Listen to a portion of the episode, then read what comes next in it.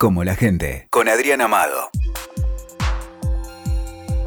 Bueno, hoy nos vamos a dar el lujo y el gusto que veníamos postergando tanto tiempo porque con Leila Guerriero, que es que me acompaña hoy, tenemos mucha comunicación virtual o telefónica, pero así de presencial, así que esta charla nos da la excusa. Gracias Leila por, por venir. A vos, Adriana, un placer. Muy postergado nuestro encuentro. Pero y, me dio la excusa tu, la salida de, de, de Voltios, que es un libro sobre la crisis energética, escrito además a varias manos, con un montón de, colaboradores.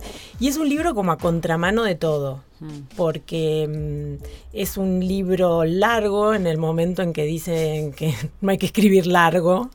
Eh, es un libro muy, muy con mucho dato. ¿Podemos decir que es así como un manifiesto contra el periodismo de los lugares comunes?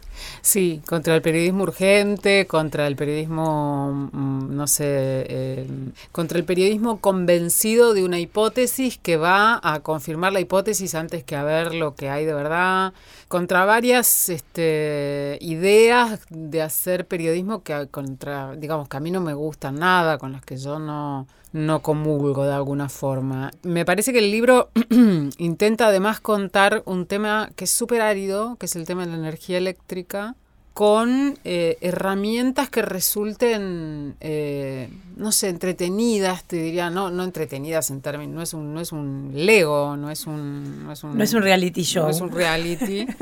pero digamos, intenta contar todo este tema tan árido con tensión dramática, con, con una puesta en escena, digo, no hay entrevistas, preguntas, respuestas de, de los de las personas, de los actores que aparecen de alguna forma. Y bueno, justamente porque es periodismo, porque esa cosa de las preguntas-respuestas, viste, es como el grado cero del periodismo. Es como muy básico y siento que esto es como muy poco también en, esforzado. A veces, a veces, a mí me encantan las entrevistas pregunta-respuesta. ¿eh? Digo, vos pensás una entrevista pregunta-respuesta de María Moreno o de María Estergilio y te quedás, ¿no? sí, no, yo estaba pensando en las, en, estas en las entrevistas pavas que uno suele escuchar en la radio. Fast food. Claro, que el periodista, que esa es una de las eh, diferencias que veo acá en el, en el libro, es que los chicos estaban como súper informados. Hmm. Entonces eran capaces de aún siendo todos muy jovencitos, muchos muy, muy, muy novatos en el asunto.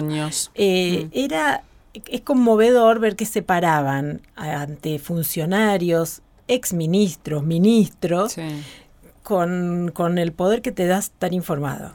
Sí, sí, la verdad, mira, lo que sé, lo que sé, porque son 16 periodistas, ¿no? Ninguno de ellos había escrito un libro, yo no escribí el libro, yo lo edité y coordiné la, la investigación. Eh, ninguno había escrito un libro y muchos de ellos nunca habían escrito textos de larguísimo formato como algunos de los capítulos que tiene el libro. Y por supuesto, ninguno de ellos sabía nada de energía eléctrica. Quizás la que más sabía era yo porque había padecido cortes de energía. Yo vivo en Villa Crespo y había padecido larguísimos cortes de energía. Pero digamos que todos, yo, dije, bueno, yo dirijo la investigación eh, y también me inventé una forma, porque yo no soy periodista de investigación. Entonces la forma que me inventé, y que no es ningún invento, sino que la manera en la que supongo después hablando con periodistas de investigación trabajan así, digamos, es decir, vamos, vamos a abordar un tema del que no sabemos nada. Entonces lo primero, gente, es educarse. Entonces la educación para un periodista es hacer archivo, después a partir del archivo diseñar un mapa posible de entrevistados y ir desde los bordes, o sea, desde los personajes más secundarios, si querés, sin quitarles mérito, pero no puedes abordar un libro como este diciendo, bueno, nuestro primer este, target va a ser entrevistar al exministro Julio De Vido o al actual ministro Ranguren. Porque te van a dar vuelta como una media si no estás. Y era un poco lo que pasaba cuando uno veía periodistas, este, a colegas, buenamente intentando entrevistar funcionarios durante los cortes de luz siniestros de los veranos de 2003 para, 2013 para acá que los funcionarios podían decirles cualquier cosa, digamos, porque cuando vos no tenés información, es un tema tan técnico que un ministro te puede decir, por ejemplo, este, mire, acá la luz se corta, pero en todos lados se corta. Si en Nueva York hacen 40 grados en Madrid hacen 40 grados, se corta durante tres semanas. Lo cual decían, y lo cual era una reverenda mentira, no, no, no existen cortes de luz de tres semanas en una capital del mundo desarrollado por, por calor extremo. Tiene que ser una catástrofe realmente. Y acá sí suceden. Entonces lo que hicimos con los chicos fue eso, como primero educarse y hacer archivo. Educarse fue educarse, fue ir a tomar clases de invitaron a una persona que está mencionada en los agradecimientos del libro, pero que no quiso figurar en el libro porque es un académico y, consejero de, determinados este, funcionarios en este momento y bueno, prefería como no dar su nombre. Se reunieron todos en la casa de una de las periodistas y el, y el, y el, señor este llegó con, un, con lo que se llama el alma del cable. Les dijo, miren, que mide 30 centímetros de diámetro. Y empezó desde eso, decirles, miren, cuando se, cuando se quema un cable, cuando dicen se quema un cable, no se quema un cablecito de, de, velador. De velador. se quema esto. Y sacó una, una cosa de, de, cobre de adentro de un maletín y era una sección de un, de, un, de un caño. Era una cosa impresionante. Entonces, bueno, empezó a desglosar toda la energía, cómo se generaba, cómo se transportaba, cómo llegaba hasta las casas, los, lo que es un transformador, lo que es una, regleta, todo, todo, todo. Y después a partir de ahí, este, digamos, empezó, empezó cada vez más el equipo a saber más y más, desde que es un voltio, que es un kilowatt, no sé, cifras, datos, etcétera. Y una vez que todos esos datos se pudieron empezar a leer con comodidad, porque ese es el punto. Vos puedes tener el dato, pero lo puedes seguir, este, lo, lo, puedes saber, pero hasta que no te llegue esa información al músculo, digamos, no sos capaz de rebatirle a alguien con ese dato que tenés almacenado. Ahí empezamos a tocar las puertas de los, este, de, los capitostes, digamos, del asunto de la energía, de la gestión anterior y de esta, ¿no? Ahora, esto que vos me contás me, me, me sabe a empezar eh, el periodismo desde la humildad, desde la humildad en no sé, y desde la humildad de lo que viene en esta parte, que es reconocer que a veces esas fuentes no te atienden, o te atienden mal, o te atienden y te están mintiendo pareciera a veces en el periodismo como que tienen que mostrarse como que ellos son superdotados, superhéroes que consiguen llegar a la y, y a veces la credibilidad está en esto, en ese ejercicio donde en muchas partes del libro lo llamamos infructuosamente, nos hicieron mandar una carta por correo para que nos atendiera. En Enarsa, increíble. Increíble. Sí, yo creo que digamos también, este, a mí, a mí me parece una tontera esto de que las investigaciones de algunos este, eh, terminen no mostrando las cosas que salieron mal.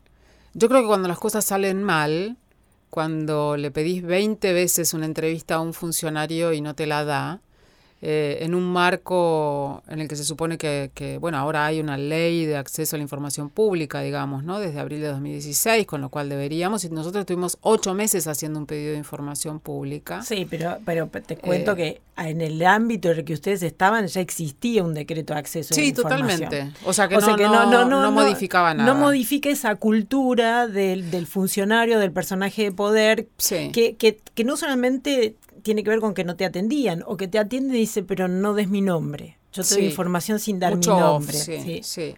Bueno, eh, nos, pasó mucho eso del off y nos pasó mucho también, este, lo que pasa, a ver, digo, por un lado en, la gestión actual hay una declamación de esa transparencia. O sea, Macri cuando se aprobó la ley, que fue, digamos, este, dijo algo así como que la información no era, el Estado tiene que entender que la información, o sea, los gobiernos tienen que entender que la información no es de los gobiernos, sino de los ciudadanos. Entonces, si bien estaba este decreto, como decís, y después se aprobó esta ley, digamos, eh, hay además una especie de proclama, de manifiesto, como sería este libro, de la información es de todos. Siguió demorando muchísimo, estuvimos ocho meses con un pedido de información pública, tuvimos suerte, porque al final salió el pedido de información pública, pero sí hubo, por ejemplo, mucha incomprensión por parte de, de gente de prensa, de la gestión actual, de, nos decían, por ejemplo, bueno, ustedes ya hablaron con el ministro Aranguren, ahora ¿por qué quieren hablar con Chambuleirón? Ya está, no necesitan, o sea, decidiendo ellos lo que nosotros este, decidíamos, diciendo ellos por dónde pasaba la información. Nosotros no podíamos decidir que necesitábamos hablar con Chambuleirón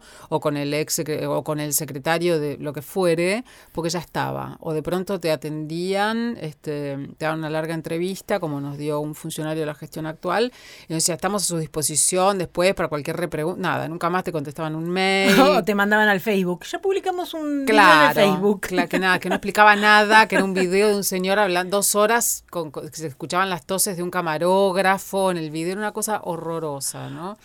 Y la gestión anterior lo mismo, digamos, o sea, ¿no? Como, como gente que, no, no, es que no te puedo atender porque parece, parece que se casa mañana. Te juro. O sea, un tipo de le No, no, no puede porque parece que se casa mal. Todos los días se casaba o le había pasado un accidente fatal o qué sé yo. Entonces, este, y decidimos poner todo eso en el libro para que se vea que, que cuando querés acceder a información, digo, también dice mucho de la, de la información el hecho de que tanta gente se niegue a querer darla. ¿Qué hay de peligroso? Totalmente. Es la, luz, o sea. No, y incluso una de las imágenes más más potentes. Hay una entrevista, hay que decirlo, al ministro de Vido, que es, un, ex ministro de que, es un personaje súper crucial en los últimos 12 años de, historia eh, y que, bueno, ahora justamente está en, como un proceso judicial bastante complicado. Y es conmovedora la escena que, también lo refleja en el libro y ahí es donde lo accesorio se vuelve tan importante, que cada vez que le preguntaban algo, él iba a un, a un libro institucional, o sea, un libro de propaganda que habían tenido cuidado de, editar para, para, mostrar la gestión, y él revisaba ese libro, que era un libro de propaganda con ese